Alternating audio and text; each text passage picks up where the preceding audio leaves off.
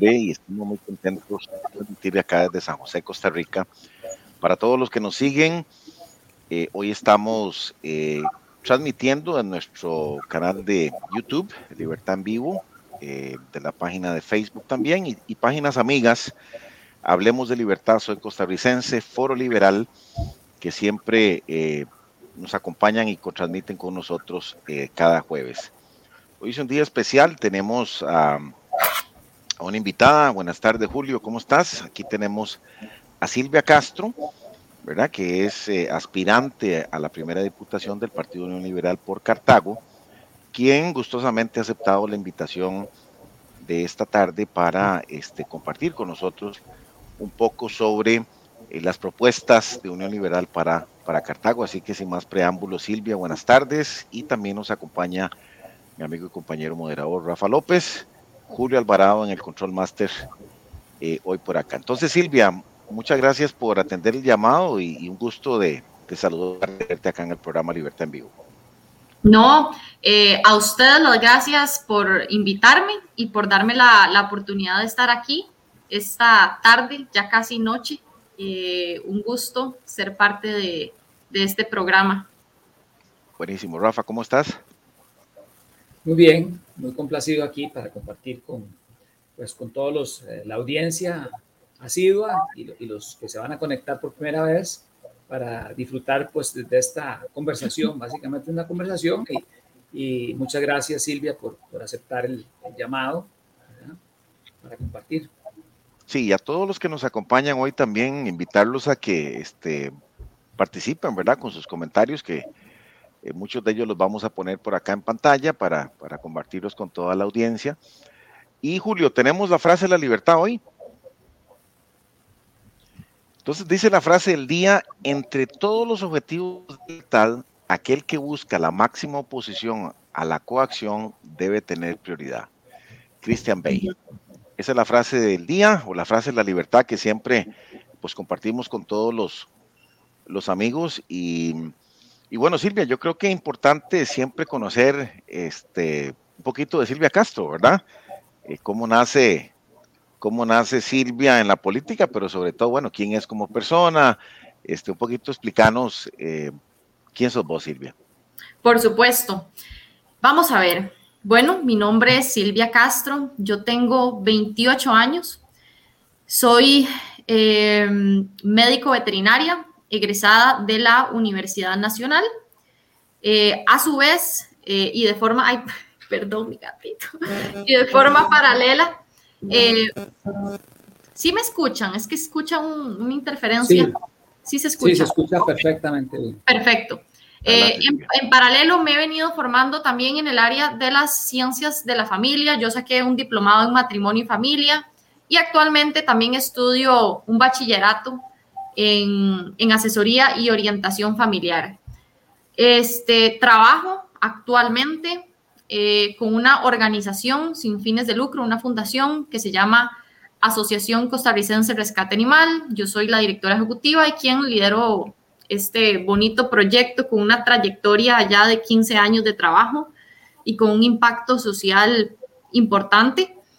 Eh, y además también tengo otro proyecto personal en conjunto con mi familia. Eh, mi familia es de Cedral de Acerrí, allá, allá por Desamparados, tenemos allá una finca y eh, tenemos una cabaña de alquiler, una cabañita de, de, turismo y yo soy quien administra esta, esta cabañita. Eh, así que también soy emprendedora.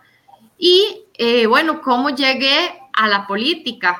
Esa es una pregunta muy importante. Yo eh, durante varios años y tal vez toda mi, mi etapa de estudio en la universidad, he sido una persona activa eh, socialmente siempre me ha gustado involucrarme, ¿verdad? Y meterme en, en, cosas, en movimientos.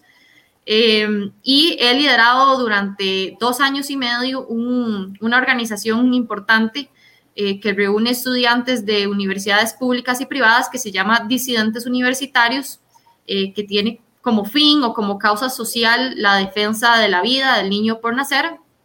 Y bueno, fue a partir de, esta lucha que yo eh, me fui, fui ampliando mi concepto de, dignidad humana, ¿verdad? Entendiendo que, esa defensa de la vida debía ser no solo desde que la persona nace, sino a lo largo y a través de, toda su vida, de todas sus etapas, eh, ¿verdad? Y, dándole a la persona la importancia que, que, amerita, que merece, poniendo a la persona en el centro. Y, a partir de ahí fue que me empecé a formar en las ideas del liberalismo, en las ideas del liberalismo clásico. Eh, y fue así que llegué a Unión Liberal a través de algunas personas que, que yo conocía, que son fundadoras del partido y que me invitaron, me invitaron a, a, Unión Liberal. Eh, sí menciono que yo desde hace tiempo venía ya como con esa espinita que yo decía, eh, voy a meterme, voy a terminar en política porque mis luchas me llevan a la política, las leyes se, se votan y se hacen desde la Asamblea Legislativa eh, y me parecía importante, pero no encontraba un partido político que llenara mis expectativas o que o con el cual yo pudiera compartir una serie de ideales, una serie de valores eh, no lo encontraba. Realmente, desde ese punto de vista, me sentía como un poco perdida, ¿verdad? Yo decía, qué difícil, pucha, quisiera involucrarme, pero necesito estar donde yo me sienta que soy coherente, ¿verdad? Si no, mejor no. Eh, y de pronto eh, apareció Unión Liberal. Unión Liberal es un partido que es nuevo. Me di cuenta que dentro de ese partido hay personas con mis ideales y que ese partido también defiende mis ideales y, me convencí. Así que fue así que llegué a Unión Liberal. Actualmente soy parte del comité ejecutivo, soy vocal eh, del partido y eh, se me dio la oportunidad, gracias a Dios, de poder encabezar la papeleta para las diputaciones de la provincia de Cartago. Así que. Buenísimo, Silvia. Yo creo que este, bueno, hemos tenido muchos amigos aquí de Unión Liberal y, bueno, yo creo que es importante que, que, empecemos a hablar un poquito de los fundamentos, ¿verdad? Yo creo que aquí hemos hablado un poquito de la ruta, pero, pero digamos, me gustó mucho eso que dijiste, ¿verdad? ¿Por qué te metes en política? Eh, por convicción, ¿verdad? Por, porque estás casada con una idea y yo, yo quisiera que nos explicaras un poquito, bueno, cómo, cómo entonces vamos a ir con esa hoja de ruta, ¿verdad? Que nos presenta Unión Liberal y, y bueno, cómo eso eh, congenia ahí con tu, con tu participación como, como aspirante a diputada de, de Cartago, ¿verdad? ¿Cómo, qué, qué, son las propuestas que hay específicamente de Cartago desde la trinchera tuya? Eh, Unión Liberal tiene algo que a mí me gusta y es, eh, tiene tres pilares ideológicos que son el progreso, la justicia y la libertad. Eh, somos de corte liberal, liberal clásico, y como partido liberal clásico, tenemos y creemos en, tres principios. Creemos en el gobierno limitado, que es la premisa liberal clásica, y el gobierno eh, limitado como una forma de crear orden, ¿verdad? Eh, creemos en libre mercado como un mecanismo para poder tener justicia y en la libertad para disfrutar obviamente, de la propiedad privada. Eh, somos un partido que tiene como eje transversal el ser humano, el individuo, la dignidad del ser humano. Y ahí es donde yo, eh, si, bien yo concuerdo, ¿verdad?, con estos partidos, eh, con estos principios y pilares ideológicos, a mí lo que más me gusta es que el eje central, o sea, la columna vertebral de nuestra hoja de ruta y de nuestras propuestas es el individuo. Eh, el Estado eh, no está en función de sí mismo, sino que está para las personas, para los ciudadanos, para la familia, para la familia costarricense. Y ahí es donde yo encuentro, pues, eh, una total coherencia con lo, que, con lo que yo creo que es correcto, y es que la persona humana siempre va a ser lo más importante. Eh, así que eh, no, sé si esto contesta tu pregunta, eh, pero a, partir de estos pilares es que ya se desprenden nuestras, nuestras ideas y nuestra hoja de ruta, ¿verdad? A partir de estos tres principios del gobierno limitado, del libre mercado y de la libertad para disfrutar de la propiedad privada es que se desprende nuestra hoja de ruta y las cinco reformas que, que nosotros estamos proponiendo para cambiar de sistema. Sí. Rafa, este, quisiera vos que sos Cartago ahí un poquito, este, que metas el, el, el, digamos, desde tu óptica, ¿verdad? Como ciudadano ahí cartaginés, bueno, ¿qué, qué, qué le preguntamos a Silvia ahí en la parte propiamente de propuestas, ¿verdad? Yo tengo otra parte ahí, la parte política, de estructuras y demás, pero tal vez vos, este, más cercano ahí a la realidad cartaginesa, este, Rafa, si podemos ahí empezar a hablar con Silvia del cómo, ¿verdad? Sí.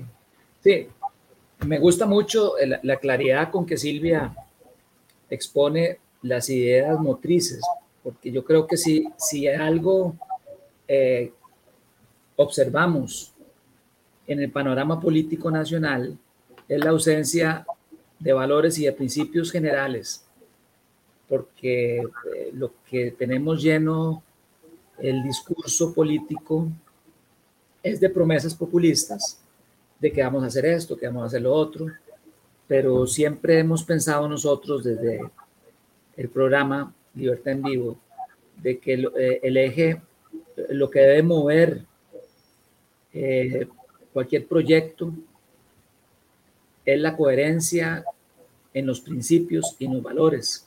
Eso nos va a proteger de, de, una serie de cosas, ¿verdad? Habiendo hecho esta, esta introducción que, que, que muy bien explicaste, digamos, te, te alabo por, por, esa claridad que tenés, voy, voy a, ya lo específico, lo que, lo que es Cartago, eh, a donde, bueno, eh, de ahí ya tengo, ya voy para los 64 años ahora en diciembre, y en Cartago lo que uno ha observado, primero, bueno, es, este, es, un, es una provincia muy tradicionalista, que tiene, veamos, tiene muchas cosas positivas. Ha habido aquí grandes personajes de la historia que han liderado este país en todas las áreas, en el área científica, en el área eh, educativa, en el área política, pero también hemos padecido en los últimos años eh, nepotismo, es decir, familias que prácticamente nombran eh, el personal en, la, en, el Ministerio de Educación Pública, en, en las municipalidades, en la JASEC, vemos eh, ese nepotismo ha traído muchos años porque ha venido acompañado de corrupción. Ahí me contaban, ahí en la municipalidad, los que están ahora, que, que habían hecho ese edificio bonito que uno va subiendo, Ocho Mogo. A mí me gusta mucho, me parece que está bien diseñado, pero me decían, no, mire, pero usted lo que no sabe es que no hay una calle, no se ha podido usar porque se construyó el edificio que costó no sé cuántos millones y no tiene acceso. Es decir, pasa la línea del tren por detrás. Yo como soy ciclista, digamos, e, entre comillas, ¿verdad? Fui ahí en la, en la bicicleta montañera a grandes costos, llegué, pero, pero ¿cómo van a llevar a los estudiantes ahí? Tiene que ser este, y hay gente, no sé. Y después eh, me contaban que había una, hicieron un device que no pidió la caja y está ahí, no lo pueden alquilar porque lo hicieron simplemente para, para eh, cumplir, el, para gastar el presupuesto. Y, ya conocemos toda la, la, corruptela que había. Entonces Cartago siempre se ha inclinado, digamos, por, por, por la tradición, pero también la tradición política. Eh, y yo digo que hay como una especie de síndrome de, de, de, la mujer agredida, digo yo, porque, porque los cartagos votamos... Vuelven a elegir al agresor. sí, votamos por partidos que siempre nos abandonan. Ahora nos dejaron votado los del PAC. La carretera. Cartago votó masivamente por el PAC y resulta que, que dejaron abandonado el, el, cruce ahí de, Taras, que tenemos siglos de estarlo pidiendo. Liberación ha hecho lo mismo, siempre eh, pide los votos en Cartago, pero a la hora de hacer su, su política pública, Cartago está en último lugar. Bueno, eso es, digamos, lo que yo observo en Cartago y ahora escucho ideas frescas, pero sí me gustaría pasar de esos valores tan hermosos que has planteado de cómo se van a materializar vos como diputada, eh, eh, cómo harías un cambio en Cartago y por qué la gente de Cartago tiene que votar por, Silvia Castro. Sí, eh, acá, bueno, hay varias cosas de las cuales debo hablar. Primero, eh, me gustaría mencionar algo que es importante y eso va muy ligado a una de las reformas que nosotros creemos que es urgente para Costa Rica y es eh, cuando hablabas del nombramiento de funcionarios así a dedillo, ¿verdad? De que la familia y que se ponen puestos ahí casi que por, por ser amigos y, todo ese tipo de cuestiones. Bueno, eso, eso lo vemos no, no solo en, en, instituciones o de la provincia de Cartago, eso ocurre en todas las instituciones públicas del país y en todos los poderes de la República y en todas las provincias. Entonces, eso me lleva a, decir, y es algo que a veces la gente creo que no lo entiende bien y por eso quiero aprovechar para decirlo, y es que nosotros creemos en una reforma política que es importante y es urgente hacerla, que es fácil, no, pero hay que eh, buscar la forma de, llevarla a cabo progresivamente y es la de un Estado limitado. Eh, en todos los países este, debe haber algunas cuestiones que el Estado sí nos debe poder dar eh, bien y proveer bien a los ciudadanos. Y ellas son la justicia, ¿verdad? Una justicia pronta, la seguridad ciudadana, la infraestructura. Estas son funciones que por naturaleza el Estado debe cumplir bien y que si pierde su foco, ¿verdad? Y empieza a meter sus manos en otras cosas que no le competen, entonces tenemos un Estado este, que tiene un exceso de funciones, tiene un exceso de poder, un exceso de recursos y eh, empieza la corrupción, ¿verdad? Eso es un, caldo de cultivo eh, perfecto para la corrupción no nos permite a los ciudadanos tampoco vigilar qué es lo que se está haciendo, en qué se utiliza el dinero que nosotros pagamos con nuestros impuestos eh, y no nos permite pues ni, tampoco saber quiénes son las personas que están ahí. Y ahí voy a lo que usted mencionaba, ¿verdad? Eh, si, la cantidad de, funcionarios que no sabemos primero eh, si, cumplen algunos alguna función específica, hay gente que no, que, que está contratada y que no tiene nada que hacer. Eh, otros fueron nombrados nada más por intereses, como decíamos, ¿verdad? Porque es familiar, porque es amigo. Nosotros no tenemos el control sobre esas cosas. Eh, y em, yo voy a la raíz del problema y la respuesta es un estado enorme, gigante, que nosotros los ciudadanos no podemos vigilar. Entonces, este, para poder tener esta visión de una Costa Rica próspera, de una Costa Rica con orden, con justicia y con libertad, ¿verdad? En los que hablo de esos tres principios que yo mencioné al principio, necesitamos un Estado limitado en recursos, en poderes y en funciones. Entonces, em, eso para empezar. Y luego, por otro lado, eh, yo creo que, bueno, Unión Liberal tiene un proyecto país eh, que va a venir a beneficiar no solo a la provincia de Cartago, sino que a las siete provincias. Eh, pero hay algunas cosas que yo personalmente, como candidata a diputada por la provincia, considero son de gran importancia y de urgencia eh, para la provincia. Una de ellas es el tema de infraestructura. Vamos a ver, Cartago es una ciudad que es dormitorio que eh, tiene alrededor de 140 mil personas que salen todos los días desde Cartago hacia el oeste del, gran área metropolitana para trabajar y luego volver a Cartago a dormir a sus casas. Entonces, eh, el colapso diario que viven los, los cartagineses para poder salir y entrar de su provincia es caótico.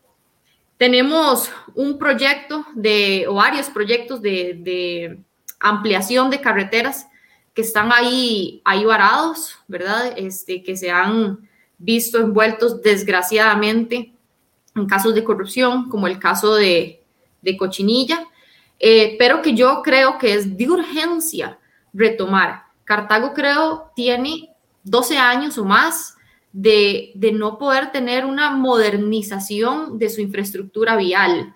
Y, eso a mí me parece de urgencia, no solo para una mejor calidad de vida para los cartagineses, sino que si queremos también, también ser más competitivos en temas de trabajo, de inversión, ¿verdad? De empresa, incluso de turismo, porque Cartago tiene un potencial grandísimo para el turismo, necesitamos una mejor infraestructura.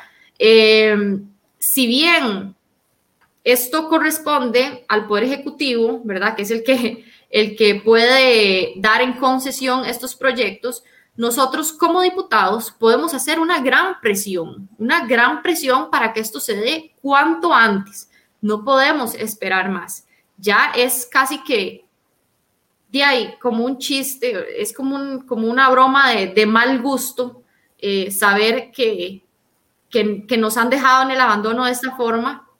Silvia, una pregunta para, para matizar lo que estás hablando de la infraestructura. Cartago tiene un parque industrial importante, ¿verdad? Así es. Digamos, creo que está en régimen de, de zona franca. De zona franca, sí hay una, un parque industrial. Pero, digamos, una de, eh, uno de los problemas, digamos, eh, digamos, una oportunidad es de que esa zona franca, eh, de alguna manera, si generara más empleo, esa es la hipótesis, menos gente tendría que trasladarse. Exacto. Pero eh, el crecimiento de esa zona franca se ve limitado por fronteras naturales, por fronteras legales y por, por fronteras geográficas, físicas, que es que la infraestructura es deficitaria. Entonces, por ejemplo, escuchaba a un empresario que decía, trajimos a unos eh, taiwaneses en aquella época y, a uno, una gente de, coreanos o no sé qué, y querían invertir en Cartago porque, porque Cartago tiene el tecnológico, porque Cartago tiene eh, el recurso humano, es decir, que tiene un nivel educativo de los más altos. Eh, pero resulta que cuando fueron del aeropuerto Juan Santa María a Cartago y vieron que la presa era de más de dos horas, Sí, casi se, muere. Se desinfló el asunto. Como el limón se desinfló por falta de agua. Así es. No quiere dar. Pero bueno, en Cartago, eh, eh, el, problema eh, de la infraestructura, de la conexión con los aeropuertos, por ejemplo, y con ciertas cosas, también es un problema serio. Ahora, ¿qué, qué tenés vos ideado en torno a, a, la, a la ciudad digital, a la ciudad, digamos, al desarrollo de zonas francas, al vínculo que hay entre la investigación de eh, la universidad está cerquísima, ¿verdad? Eh, eh, la vinculación de Universidad Costa Rica Tecnológico, zona, zona franca. ¿Hay algún proyecto en torno a eso? Sí, yo, mira, todas, todas las, nosotros tenemos como ideal en el partido que toda Costa Rica pueda ser zona franca. yo creo que todas las provincias tienen potencial, ¿verdad?, para tener más zonas francas. Sin embargo, yo creo que particularmente lo tiene Cartago. Eh, y usted lo dice bien, y es cierto que Cartago tiene el recurso humano, pero le faltan algunas cuestiones y una de ellas, y es de las más importantes, es el tema de infraestructura, el tema de poder crear esa conexión, ¿verdad?, con el resto de las provincias del gran área metropolitana. Eh, nosotros efectivamente vamos a promover eh, la creación de nuevas zonas francas las personas a veces tienden a ver las zonas francas, bueno, y esto lo digo tal vez para un público eh, que cree que las zonas francas es un grupo de gente ahí que se beneficia y que no paga impuestos y que eso es un completo error. Las zonas francas mueven la economía de este país y me gustaría dar algunos datos. En el año 2018 las zonas francas aportaron 508 millones de dólares a la Caja Costarricense del Seguro Social. En el año del año 2017 al año 2018 crecieron alrededor de un 11%, generando 115 mil empleos directos. Y imagínense que eh, también para el año 2018 las mujeres representaban un 42% del empleo directo en el régimen de zonas francas. Eh, hay algo que es muy importante eh, con el tema de las zonas francas y es que es un motor de capacitación, es un motor de capacitación para sus empleados, lo cual eh, da un gran valor agregado para la fuerza laboral de, nuestro país, de, pues en forma general. Este, y no me puedo imaginar eh, lo que si como provincia teniendo al Instituto Tecnológico ese encadenamiento que podríamos tener eh, con el Instituto Tecnológico podría ser todavía, eh, podría tener todavía más valor agregado. Pero Silvia, pero, pero digamos, actualmente el Instituto Tecnológico tiene un comité, un, grupo de, de, personas en mercadeo y todo eso que, que promocionan, vinculan con el mercado mundial, atraen inversiones y están estrechamente relacionados con, con con la zona franca. Ahora, eh, eso existe, pero no se ha potenciado. Eh, digamos, eh, mi pregunta es, ¿cómo haríamos para que eso se potencie, para que eso realmente, vos desde la Asamblea Legislativa, puedas este, hacer que eso, que eso se dinamice, para que realmente veamos esos números tan, tan bonitos. Yo, yo entiendo que el 12.6% de la población económicamente activa la emplea en las zonas francas. Así es. Lo cual es muy cercano a lo que emplea el Estado. El Estado, y, pero el Estado es el primer deudor. Sí. ¿A qué voy con esto? Eh, que, que, la zona franca no solamente genera muchísimo empleo, y son poquitas zonas francas, sino que además este, eh, es casi que son los que más dinero le aportan a la caja porque no son deudores de la caja, como es el Estado. Pero, pero, pero, ¿cómo haríamos? ¿Qué es lo que hay que cambiar para que esto realmente se, se multiplique, como pasó en Singapur y en otros países? ¿Cómo podemos? ¿Qué, sí, es lo que habría que hacer? Eh, yo creo que, bueno, acá lo que se requiere es una voluntad política eh, y que los diputados que lleguemos a la Asamblea Legislativa y por supuesto que el, el, quien vaya a ser el presidente y se vaya a sentar en la silla presidencial de prioridad al tema de las zonas francas. Eh, yo creo que esto pues no, no se ha ampliado o no, no, no hemos visto eh, mayor crecimiento eh, en el tema de zonas francas en las distintas provincias porque no hay voluntad política, si más bien hay un proyecto de ley ahorita que pretende grabar este, las zonas francas. Entonces, yo creo que pues no, no es tan, tan rebuscado el tema, sino que no hay ¿Qué partidos están apoyando, para hablar ya en temas electorales, qué partidos están apoyando grabar las zonas francas? Y recientemente escuchaba que el ministro de Hacienda se opuso a un proyecto que hay en la Asamblea Legislativa para ampliar las zonas francas a ah, las zonas, eh, salió hace unos días. Eh, sí, bueno, ya todos sabemos aquí el principal actor en contra de la empresa privada, de la producción y, el, del, de la creación de empleo es el partido Acción Ciudadana. Sin embargo, este, un partido que... No son mayoría en la Asamblea Legislativa.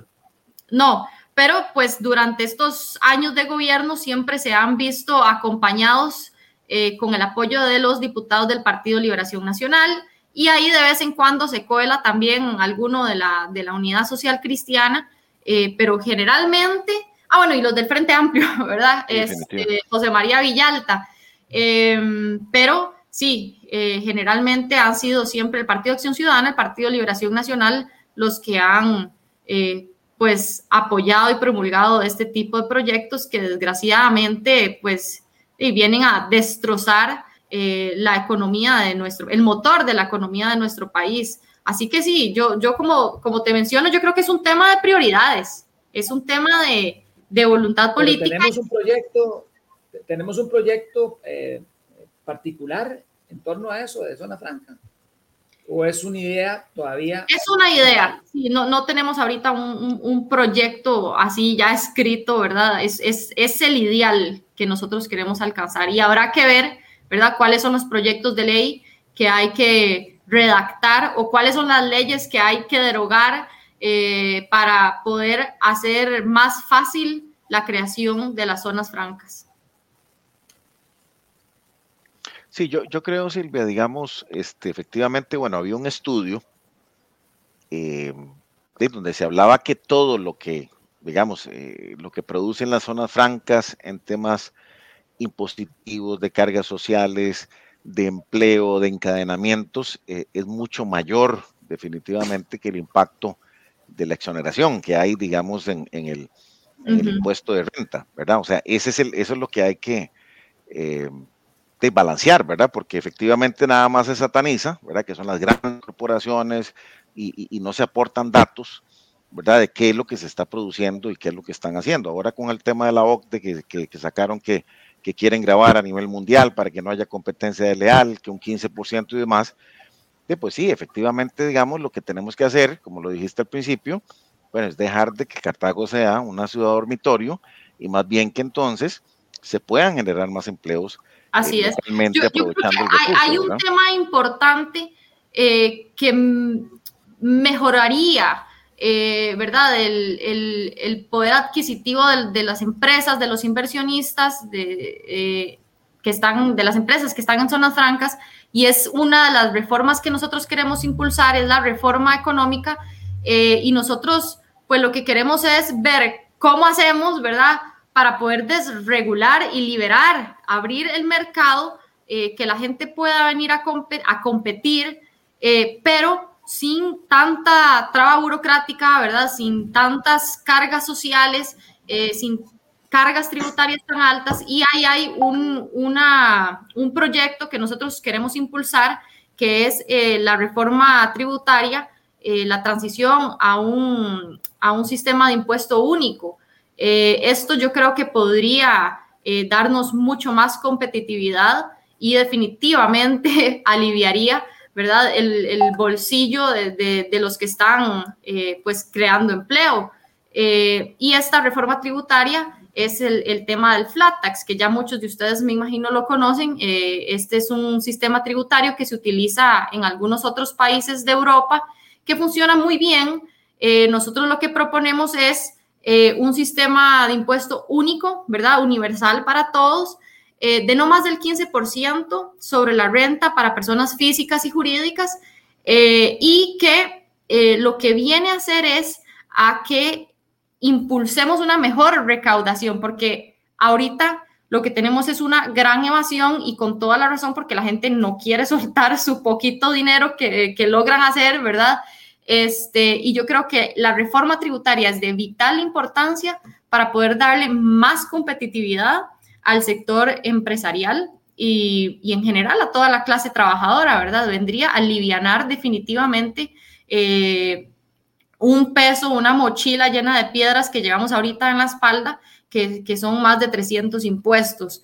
Eh, entonces ahí hay este, pequeños pero significativos proyectos o cambios que me parece de gran importancia eh, hacer para que de verdad podamos avanzar hacia el crecimiento económico y hacia el progreso.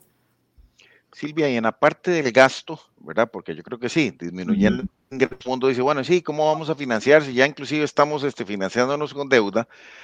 Eh, eh, hemos hablado aquí, la semana pasada hablamos con un poquito con Sandra, eh, bueno, ¿qué vamos a hacer así, puntualmente, cuando llegamos a la Asamblea Legislativa en respecto, digamos, a, las instituciones, ¿verdad? Porque no quisiéramos la frase cliché, ¿verdad? Que cliché, que necesitamos nada más un Estado eficiente. No, ¿qué vamos a hacer? ¿Cuáles son los proyectos? Vamos a cerrar esto, vamos a hacer esto, vamos a abrir este mercados, monopolios. O sea, ¿qué es lo que específicamente vamos a hacer en la parte del gasto, que es la que nos interesa a todos, ¿verdad? Porque yo creo que ahí es donde la diferencia es, sí, queremos un Estado eficiente, sí, todos queremos un Estado eficiente. Sí, bueno, yo, yo, creo que el Estado así como está nunca va a ser eficiente, ¿verdad? E, eso eso me parece importante mencionarlo. Algunos creen, eh, ayer, de hecho, ayer en el debate, no sé si ustedes lo vieron, este candidato a la presidencia, Oscar López, dijo algo que me llamó mucho la atención. De hecho, fue en respuesta a don Federico Malabasi y le dijo, yo no creo que el Estado deba ser pequeño o grande, le dijo, yo creo que el Estado debe ser eficiente.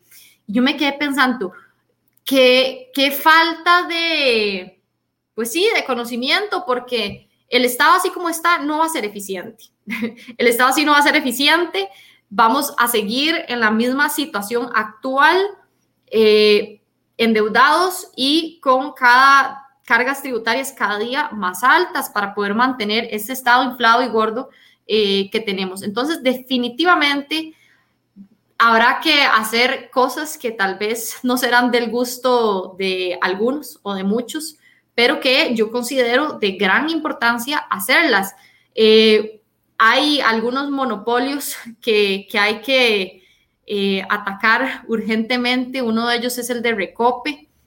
De hecho, eh, ya, bueno, creo que Cali, Carlos Aguilar, aquel día estaba hablando de eso acá con ustedes, pero creo que somos abanderados todos dentro del partido de este, de este proyecto de la apertura del monopolio de, de Recope que ya está súper encaminado y ya está en una etapa de, recolección de firmas.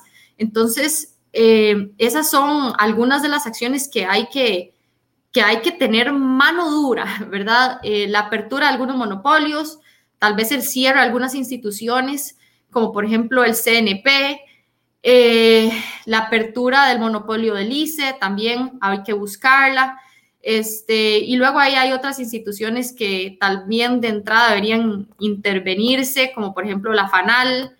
Eh, luego hay alrededor de 24 instituciones este, que tienen como fin, ¿verdad?, temas de la pobreza, de ayudar a, los pobres, pero que, eh, bueno, muchas de ellas no sabemos ni para qué sirven y probablemente haya alguna duplicidad de funciones. Entonces, bueno, tal vez pensar de entrada en fusionar algunas de esas instituciones.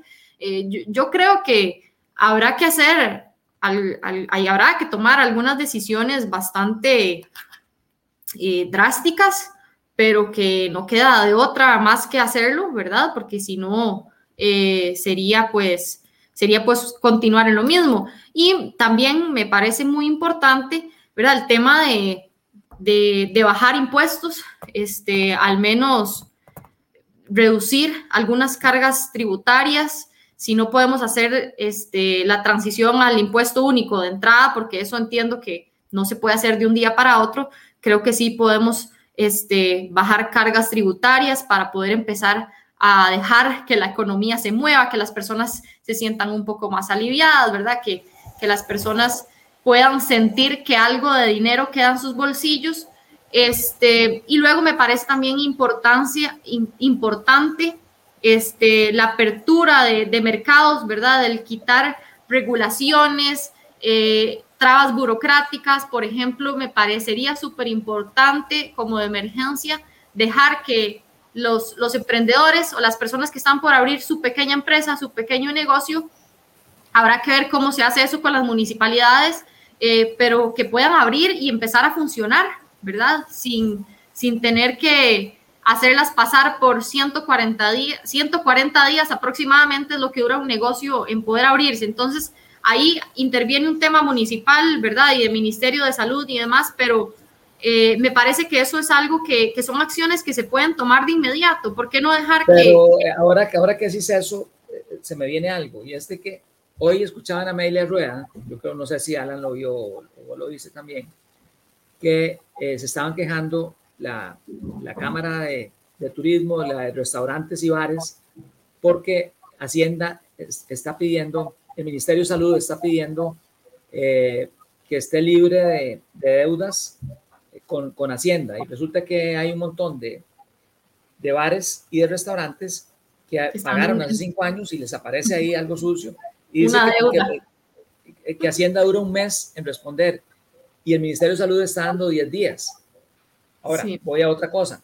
Aparentemente, hay mandos medios en acueductos alcantarillados, en el Ministerio de Salud y todo eso que tienen el control de esas cosas y que están obsesionados por perseguir a los emprendedores. Entonces, ok, eh, desde la Asamblea Legislativa se puede hacer mucho, pero, pero ¿cómo enfrentar ese flagelo que, que, son esos mandos medios empoderados, no para bien, sino para, para perseguir emprendedores, para perseguir permisos de construcción, para entorpecer.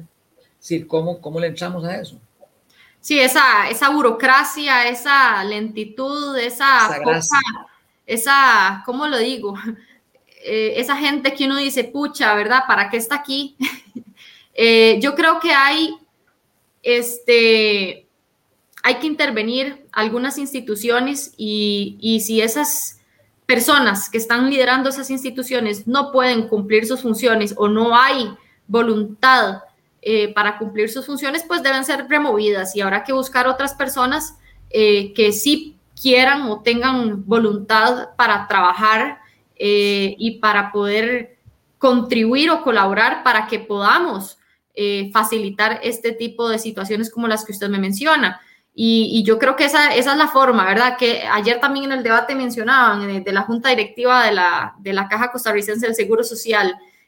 yo creo que a veces ahí hay altos mandos o puestos de, de gran importancia que son los que impiden que se puedan eh, realizar algunas cosas. Entonces, pues ahí el Ejecutivo tendrá este, una función importante, ¿verdad? A la hora de hacer eh, nombramientos y, elegir cuáles son las personas que, van a, eh, a, dirigir los ministerios y, a su vez las instituciones y buscar personas que, tengan la competencia para poder, este, poder trabajar y poder avanzar, porque si no, como usted dice, se torna bastante difícil. Sí, porque, porque digamos, una de las cosas que nos decía, no sé si era don Denis, Alan, no sé si era don Denis o, uno de los invitados que tuvimos economistas, o Jorge Goodrich, uno de esos, de que se necesitaban como 300... Eh, don Jorge, don Jorge. 600, 600 personas. 600. Es decir, que para emprender, digamos, una transformación del Estado y, y para, para comenzar a gobernar, con, eh, pensando en cambios estructurales, necesitas 600 y pico de personas, ¿verdad? Calificadas. No, eh, vea, ahora que usted menciona eso, eh, hay algo que nosotros tenemos muy claro y es que no está fácil, ¿verdad? Yo creo que hay que empezar por ser realistas.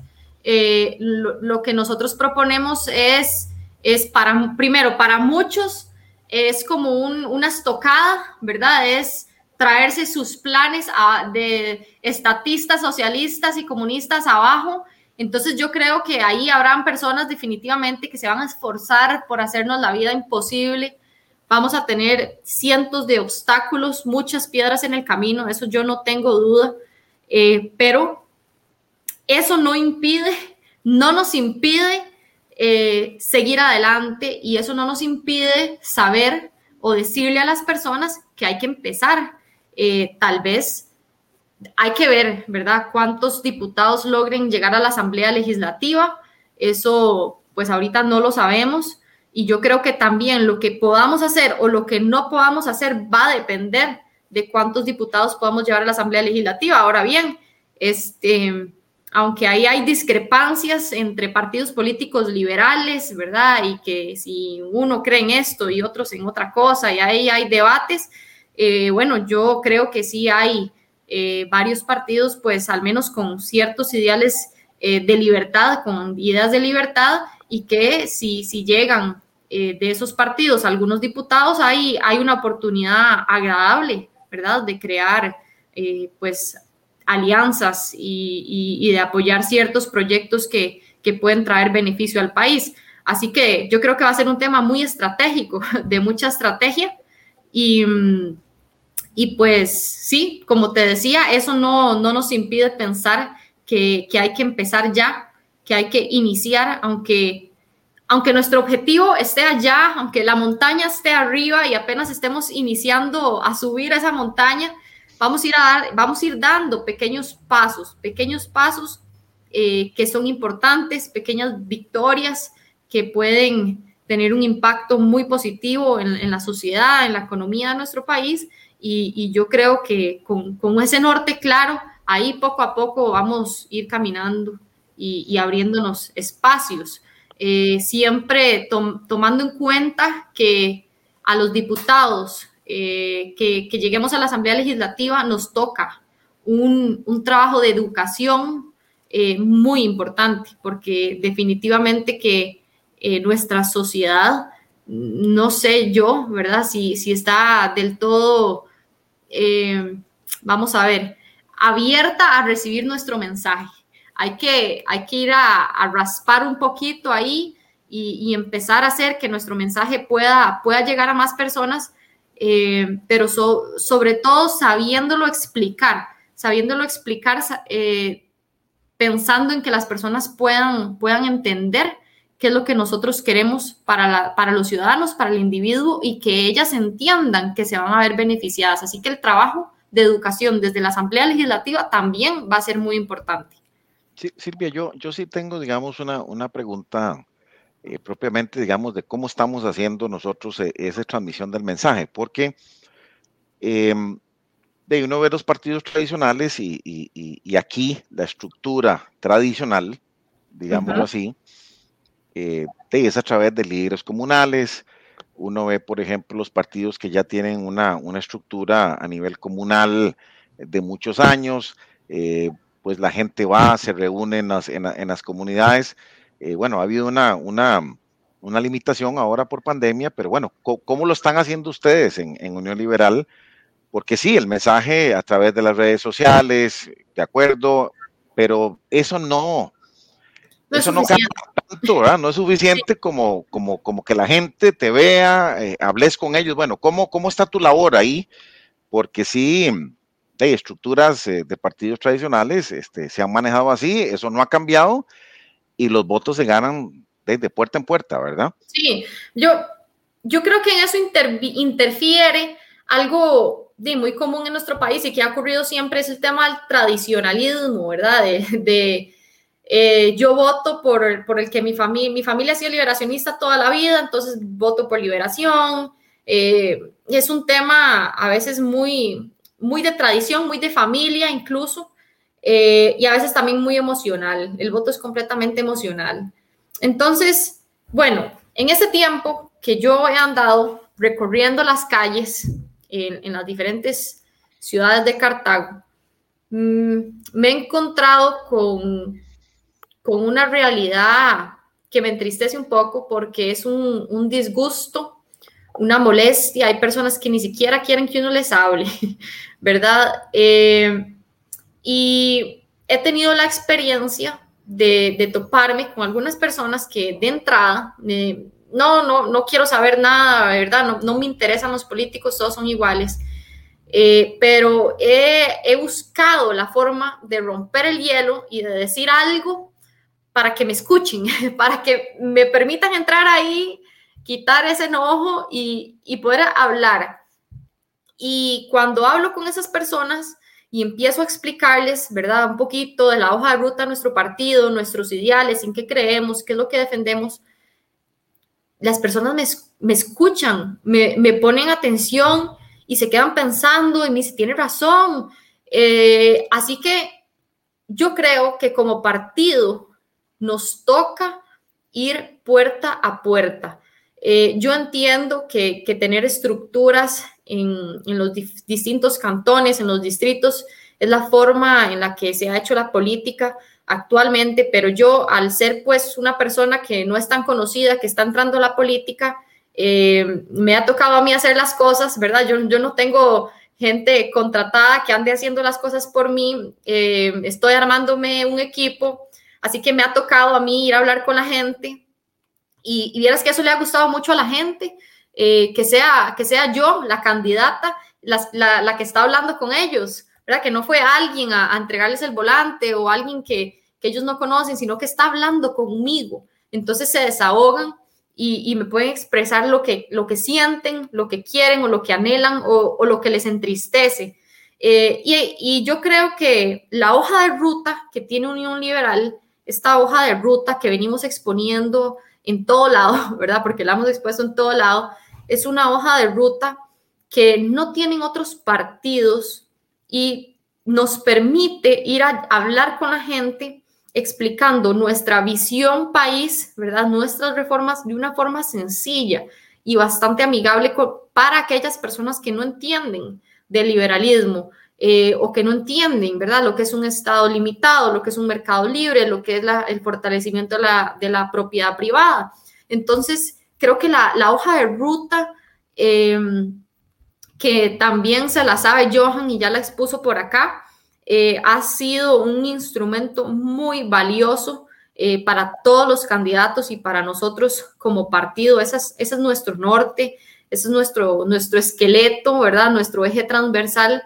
Y, realmente te, te, comento que, que la hemos eh, tratado de llevar a personas de todas las clases sociales y ha sido muy bien recibida. Eh, así que aquí me parece la estrategia es eh, poder explicarla bien y sencilla de acuerdo al público eh, con el cual estamos hablando.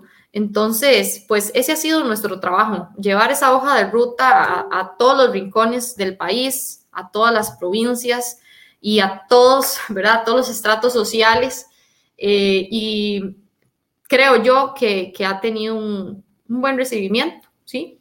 Sí, yo creo que es un cambio, es un cambio bastante fuerte, este, Silvia, porque, eh, bueno, una de las cosas que, que critican, digamos, a los liberales es, la poca empatía, ¿verdad? Ellos simplemente creen que somos enemigos de, todo el mundo, de que nosotros queremos vivir en un mundo sin, vender, el ah, vender el país. Entonces, bueno, ¿cómo, cómo hacer para que, que realmente las personas entiendan, ¿verdad? A menor estado, mayor competencia, todo este tipo de cosas, pues el beneficio va a ser eh, propiamente para eh, el ciudadano, porque en estos momentos es solo impuestos, impuestos, eh, pobrecer a la gente, eh, la gente no tiene ni siquiera derecho, hablan de, Estado Social de Derecho y que la caja y tal, y ahí la gente no, no está pagando, está en informalidad, porque ahí lo están estrangulando. Exacto. Este, entonces, al final, ¿de cuál servicio para la gente? ¿Cuál pensar en la gente? Ahora que usted dice eso, yo creo que el enfoque para hablar de liberalismo tal vez en algún momento no fue el adecuado. Eh, y, no sé, ¿verdad? Si, si habíamos, si nos habíamos enfocado en, esto de que el beneficio no es para un grupo ahí de, gente rica un grupo ahí de empresarios, no, no, el beneficio es para usted, o sea, es para mí, es para mi familia, para mi trabajo. Eh, eso a mí me parece tan importante mencionarlo. Yo no me he cansado a donde vaya, a donde voy, siempre le hablo a la gente de la dignidad humana, de que usted como ser humano es lo más importante, es el que tiene que estar primero, que las instituciones del Estado no están para servirse a ellas mismas, están para servirle a usted, eh, para poder este, quedar bien con usted y con su familia. Y no sé si, si ese ese enfoque me parece que lo hace como más personal, ¿verdad? Más íntimo, porque a veces, y creo que aquí los medios de comunicación han tenido mucho que ver, pero ya sabemos por qué, eh, y además la, mala información que tal vez algunos personajes políticos han, han dado en televisión y, y a través de redes sociales, haciéndole creer a la gente que los liberales este, solo queremos ir a beneficiar a un grupo de personas empresarias ricas que lo tienen todo, que los pobres no nos interesan. Y bueno, sí, yo creo que los medios de comunicación han tenido mucho que ver con esa visión errónea y equivocada de lo que, de que, de lo que es el liberalismo. Em, quiero contarles algo que me pasó ayer o hoy. Eh, no sé si viene al caso, pero me pareció muy interesante. Yo, como les mencioné al principio, yo estudié medicina, ah, no, no, esto no se los conté. Yo estudié parte de mi carrera en Argentina, en la Universidad de La Plata. Eh, estuve allá cuatro años y me regresé a terminar mi carrera acá en la Universidad Nacional. Eh, me ha pasado dos veces ya que me escriben compañeros que tuve allá en su momento, que tengo años de no saber de ellos, a reclamarme por qué yo soy liberal, pero uno de ellos me insultó feo, una persona que tuve que bloquear y todas mis redes sociales porque me insultó muy feo. La otra persona me reclamó que por qué yo era liberal, que yo era una carebarro por, por haber este, utilizado un sistema de educación pública, porque allá la educación pública es gratuita, ya usted no paga nada, es gratis. Y y haber venido este, a terminar acá también mi carrera en una universidad pública y, estar en la política con un partido liberal, que yo era una, una hipócrita y que eso no era coherente. Eh, y me dejó pensando eso, ¿verdad? Yo decía, qué mentalidad de pobreza la que tienen algunas personas, ni hablar un país como Argentina, que ahorita está, bueno, peor que nosotros, mucho peor que nosotros, este, por gobernantes socialistas y estatistas. Y, y yo creo que nuestras, nuestros países, Latinoamérica en general, eh, estamos así por, por ignorancia de nosotros mismos eh, y nosotros hemos elegido a los que, a, los que nos gobiernan, ¿verdad? No, no, no podemos decir que fueron otros, fueron, fuimos nosotros mismos los que los elegimos. Sí, yo creo, yo creo, Silvia, que el deber nuestro y, el compromiso acá, por ejemplo, en Libertad en Vivo, al invitarlos a ustedes, al tener estos, estos estos espacios para poder hablar con la gente. Este programa, este, pues si la gente no lo ve hoy, ahí queda. Este, tengo mucha gente que ha entendido y a través de, de, las gotas acá de libertad que hemos, que hemos tratado de poner en el programa, de, de, ver esa congruencia, ¿verdad? De quitar esos mitos, inclusive pues, ya, ya, tenemos, ya tenemos este, un año cumplido y, un mes de, programa, gracias a Dios hemos podido pues, tener ahí temas de actualidad y demás, pero me acuerdo que arrancamos con un programa que se llamaba Mitos y Leyendas de los costarricenses, ¿verdad? y, me acuerdo, bueno, Miguel, este, que nos ayudó al principio acá, eh, bueno, empezamos a desmitificar todo ese tipo de cosas, ¿verdad? Porque la gente eh, de, quiere gozar de libertad, pero sigue votando al revés. este, todo ese, entonces, yo, yo, creo que ahora eh, es el momento de presentar las cosas de una manera sencilla, ser empáticos, entender cuál es el beneficio, ¿verdad? De lo que están presentando eh, eh, a cada persona, ¿verdad? Porque si empezamos a hablar de principios, hablamos del respeto por la propiedad privada, donde el, individuo es el centro de todo, ¿verdad? Como bien lo, lo señalaste al principio en los pilares. Bueno, esa es la parte donde tenemos que seguir y seguir insistiendo para que las personas puedan entender del, del por qué, Así es, definitivamente. El trabajo de educación, ¿sí? No, no, adelante, Silvia. No, te decía eso, ¿verdad? Que, que, que te pregunté eso porque creo que nada sustituye el, el, el, el boca a boca, ¿verdad? El, poder hablar con claridad, este, no simplemente pues ahí con, con un mensaje populista, ir desmitificando, eh, las palabras que usan siempre peyorativas como el neoliberalismo, ustedes son enemigos de, ¿verdad? Que, que es la parte donde se salen por la tangente y realmente se desvirtúa y no llega el mensaje que queremos este, eh, transmitir a través de todo lo que hacemos. Sí, desde, desde, ese punto de vista, solo para agregar algo, este, me parece a mí que las personas deben buscar otras fuentes de información y, y no solo eh, no solo dejarse llevar por lo que uno ve en los medios tradicionales, ¿verdad? Sino eh, formarse, leer, investigar un poquito más y, eso creo que ya puede abrir a las personas este, una puerta hacia, hacia las ideas de la libertad, eh, siempre y cuando podamos cuestionar y, criticar, ¿verdad? Lo que las ideas que escuchamos de, de los, de los medios que generalmente las personas leen los medios de comunicación tradicionales. Silvia, hay una, hay una pregunta por aquí, ¿verdad? Este, de Carlos Pérez, que siempre nos, nos acompaña, ¿verdad? Porque creo que se ha levantado mucha roncha con, con respecto, digamos, a, a, todo lo que es la vacunación obligatoria y demás. Y se habla mucho de eso, ¿verdad? Que la gente es antivacunas, ¿no? Aquí yo quiero que aclares la posición, ¿verdad? de, de de, defensa de la libertad y, no el tema propiamente vacunas, porque si no, entonces empezamos a, entrar en un debate. Pero sí es importante, bueno, ¿cuál es la posición de Unión Liberal con respecto a esta parte? Porque es importante igual, ¿verdad? De qué es lo que se está defendiendo desde la trinchera liberal. No es el tema de la vacuna ni la sustancia, es, bueno, ¿qué es lo que estamos defendiendo? Sí, eh, eh, hay que aclarar algo. Usted como persona, usted como individuo tiene completa libertad de estar a favor o en desacuerdo con la vacuna. Ese no es mi problema.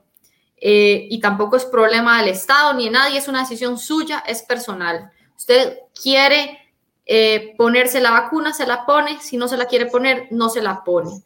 Y en eso se basa todo. Es mi libertad individual. Eh, yo no creo que el Estado deba ser quien elige por mí. El Estado no debe obligarme a mí a que yo me inocule una sustancia. Eh, promover la vacunación está bien. Creo que eso es un trabajo que da mucho para hablar. No lo han hecho bien. Han promovido a través del miedo y el miedo nunca va a ser eh, la herramienta adecuada para promover algo. Entonces, empezando por ahí, si vas a promoverlo, promoverlo bien, con campañas de educación. Hay miles de formas de promover algo, pero es que lo han hecho muy mal. Eh, pero ya de promover a coaccionar, eh, ahí la línea es muy delgada y, ya estamos en, en la coacción. El obligar a un comerciante, alguien que tiene un negocio, a que este, pida eh, a sus clientes la vacuna para ingresar a su comercio sin que el comerciante así lo quiera, eso es coacción y eso es eh, una obligación que está dictando el Estado y que definitivamente viola la libertad individual y viola además eh, la libertad de ese propietario a decidir qué hace con su negocio, ¿verdad? Si su negocio dice, si el negocio dice... está amenazado por un permiso del Ministerio de Salud. Completamente. básicamente eh, completamente, además de que eh, se le dice a esta, a esta comerciante que si no acata, ¿verdad? Si no acata, entonces va a tener que mantener el aforo eh, el aforo actual que está en, no, sé no, no, no, creo que hasta cerrarle, le pueden, este, esa es la amenaza, que, le van a cerrar el no poder operar, imagínate. es, eso iba a ser ahorita hasta diciembre, ya a partir de enero, ahí sí, si no acatas, te cierran y te multan. Eh, entonces, bueno, ni qué decir, ¿verdad? Yo creo que esto no es un tema de... El nivel, las cancelaciones en el sector turismo ya son 15%, son bastantes, digamos, a, raíz de eso. Eh, ya viendo, digamos, un descenso eh, claro de, los casos. Y, hay, un tema que tiene que ver con los recursos, que tiene que ver con la posibilidad de pedir un código QR. yo, por ejemplo, yo tengo computadora, tengo internet, estoy acostumbrado a mandar planos y todo, por, y resulta que, que pedí el código QR y hace un mes y no me ha llegado nada. ¿Y qué va a hacer? Yo, yo honestamente, si ustedes me preguntan, a esto no le veo ni pies ni cabeza, no sé ni siquiera si lo vayan a lograr, no lo veo posible, no creo que tengamos eh, la capacidad intelectual o los gobernantes al menos no la tienen para, para poder llevar este plan a cabo. Lo veo muy difícil, además se van a gastar, no sé, mucho, mucho dinero que van a hacer, vigilar ¿Cuántos comercios hay en todo Costa Rica?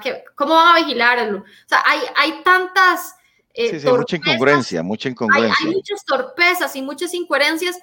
No lo veo factible desde ningún punto de vista. Eh, además de que de ahí, el, el comercio apenas recuper, medio recuperándose, eh, el, el, turismo medio volviendo a la vida.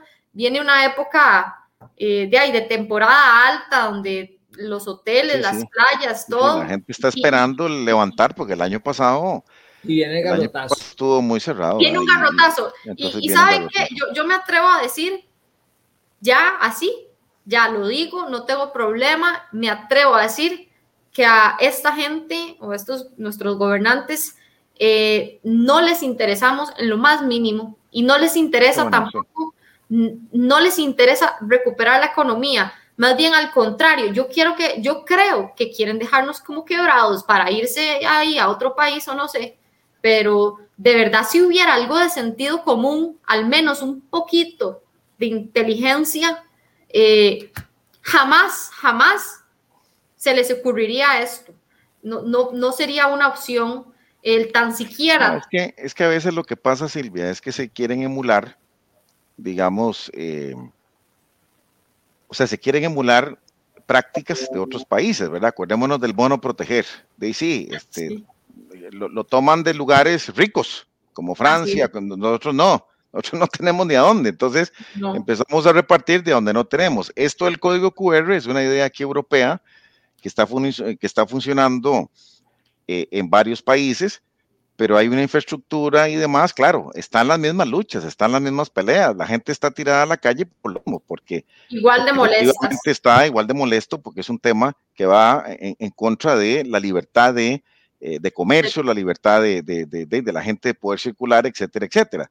Sí. Eh, entonces sí se entiende la necesidad de que la gente eh, desimpulse, se vacune, este, y demás, pero, pero vos no podés hacer algo contrario ¿verdad? A, imagínate, al, pulpero, ¿verdad? Que, que, ha estado ahí, al pie del cañón, este, eh, de, entonces se le cierra el negocio porque no, no, tiene la capacidad de tener un, código. Es, una locura, sí, es una locura y, y, y nuestro partido eh, definitivamente sí no, no está a favor de, de, de, esa obligatoriedad, ¿verdad? De, hacia el comerciante.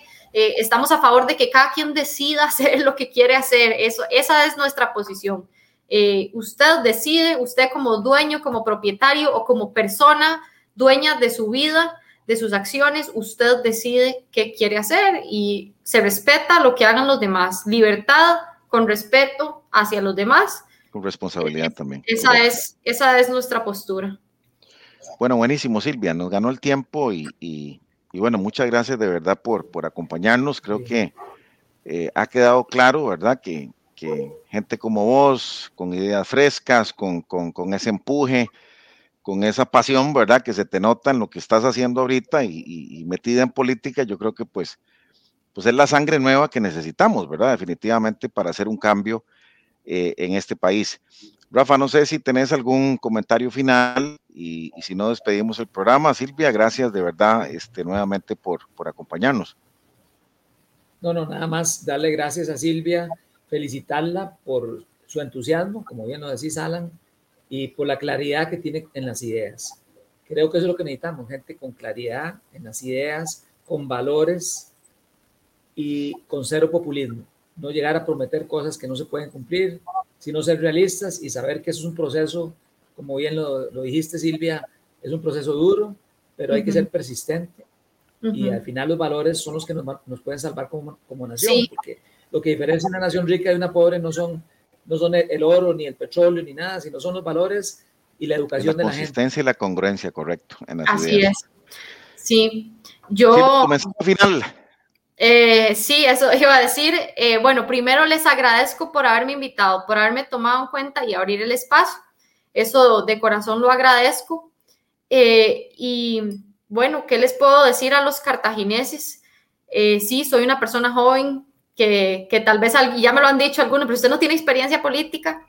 Bueno, pero les comento que tienen acá enfrente una persona muy decidida, una persona muy valiente, soy una luchadora eh, y realmente doy la vida por las cosas en las que creo.